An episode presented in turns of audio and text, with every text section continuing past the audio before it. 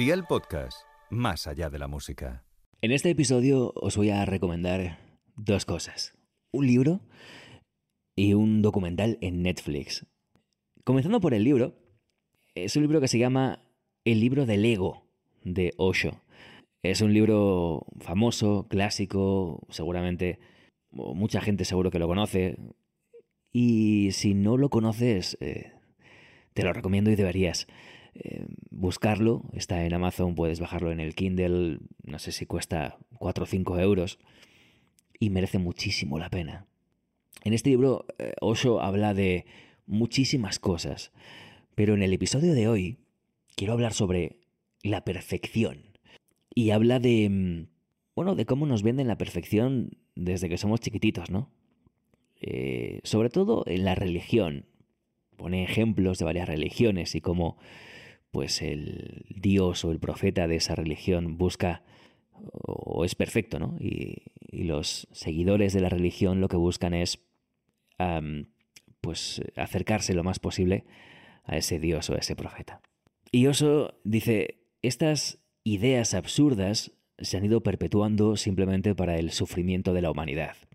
Si respetáis estas ideas, os sentiréis culpables por todo.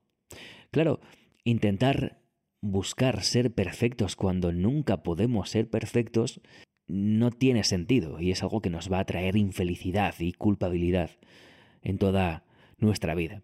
Y dice, a mí me encanta este mundo porque es imperfecto. Sí, es imperfecto y por eso está creciendo.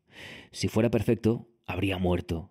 Solo puede darse el crecimiento si existe la imperfección. La perfección significa el punto y aparte, en definitiva la muerte, y entonces no hay forma de llegar más allá. Me gustaría que lo recordarais siempre, que yo soy imperfecto, que el universo entero es imperfecto, y que lo que quiero transmitiros es precisamente el amor a esa imperfección, la alegría por esa imperfección. Claro, piénsalo de esta forma. Si fueses perfecto, ¿qué necesidad tendrías de seguir viviendo, seguir mejorando, crecer. No es que no tuvieses necesidad, es que no podrías por definición, ¿no? No se puede ser más perfecto, ¿no? O eres perfecto o eres imperfecto. Y creo que el intentar ser perfectos en todos los ámbitos de nuestra vida es lo que nos mantiene muchas veces jodidos, ¿no? Fastidiados. Alguna vez he hablado en este podcast de Elon Musk. Elon Musk es el CEO y fundador de Tesla y de SpaceX. Em, Elon Musk, em, bueno, yo creo que es un genio, creo que es la mente más brillante del siglo XXI. Es un tío que es un tío que está empeñado en hacer el mundo mejor. Quiere buscar la transición hacia un mundo mejor, hacia un mundo verde, hacia un mundo ecológico, hacia un mundo sostenible. Quiere conseguir eh, que la humanidad no sea o no esté em, anclada solamente al planeta Tierra, sino que pueda ah, ser eh, una humanidad multiplaneta o multiplanetaria, quiere llegar a Marte y lo conseguirá, conseguirá llegar a Marte.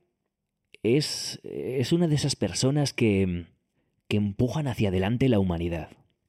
Y en Netflix hay un documental que básicamente habla de Elon Musk y de su compañía SpaceX, una compañía que está consiguiendo bueno, cosas increíbles en la exploración espacial.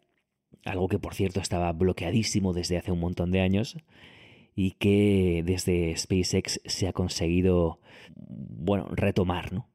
Fuera de lo que están haciendo a nivel tecnológico, que es una auténtica locura, y te recomiendo que veas el documental porque es muy sorprendente. Es muy. parece ciencia ficción. Pero es muy sorprendente. Pero fuera de lo que están consiguiendo en sí, lo que quiero contar en este episodio es la forma en la que tienen. la forma que tienen de trabajar. La forma que tiene SpaceX de trabajar. Hay un momento en el documental que explican que mientras la NASA siempre había. Em, se había basado en cálculos, en, esquemas, eh, en, bueno, pues en planos, ¿no? Para construir sus artefactos, sus cohetes, sus naves. y llevarlas al espacio, la forma que tiene de trabajar SpaceX es muy diferente. Lo que hacen es construir esos artefactos, ponerlos a funcionar, ver cómo eh, fracasan, se destruyen, explotan en el aire y eh, aprender de ese fracaso para volver a intentarlo.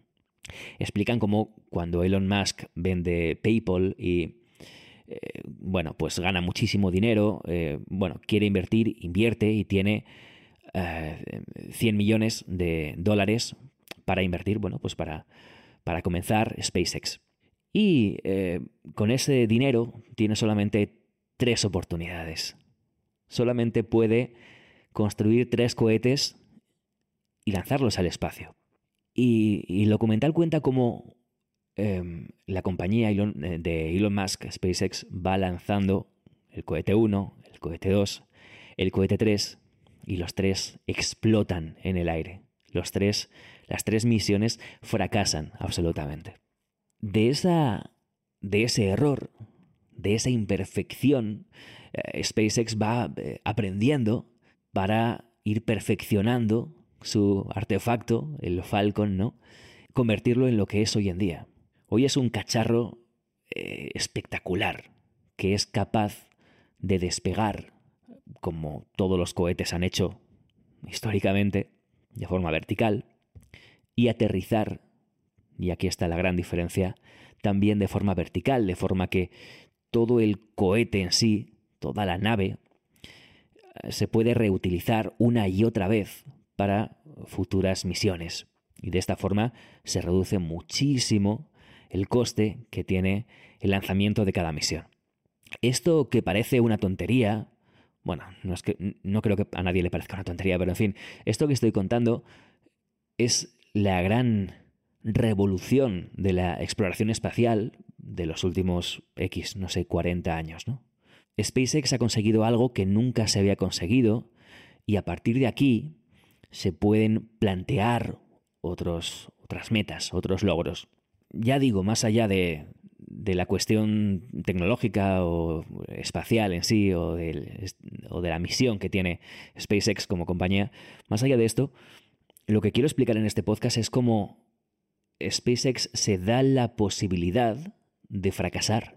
No pretenden hacer un aparato perfecto, lanzarlo y, y que comience a orbitar sino que se dan la posibilidad de fracasar para mejorar, fracasar para mejorar, fracasar para crecer.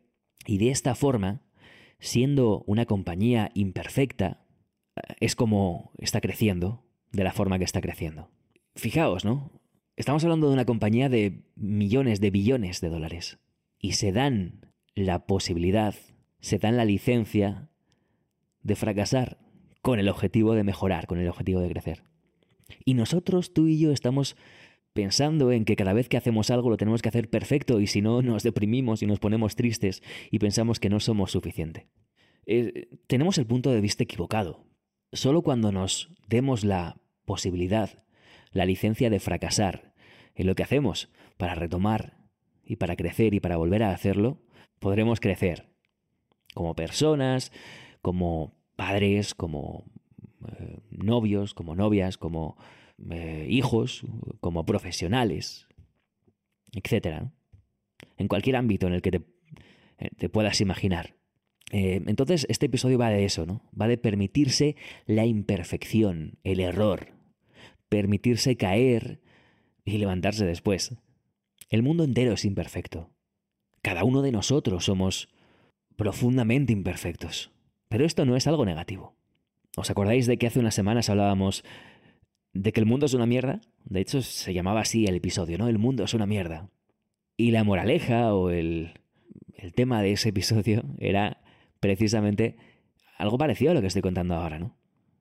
Qué bien que sea una mierda, ¿no? Qué bien que sea así para poder mejorarlo. Qué bien que seamos imperfectos para poder mejorar nosotros mismos. Imagínate que estás jugando un videojuego y que a la primera de cambio te lo pasas y se acaba. Ya está. ¿Qué, hay más allá? Ya se ha acabado, ya está. Pues vaya, ¿no? No tendría ningún tipo de gracia. Pues la vida es así. La vida no te la vas a pasar a la primera, ni a la segunda, ni a la tercera. Vas a caer y vas a volver a empezar. Pero de eso va, precisamente. Y si no fuera así, no tendría ningún sentido vivir. El sentido de la vida precisamente es disfrutar de ese camino de imperfecciones, disfrutar de ese proceso en el que te caes y te levantas, porque no hay ningún sitio al que llegar. Alberto Lezaun, un gusto. Nos vemos la semana que viene. Adiós. Día el podcast, más allá de la música.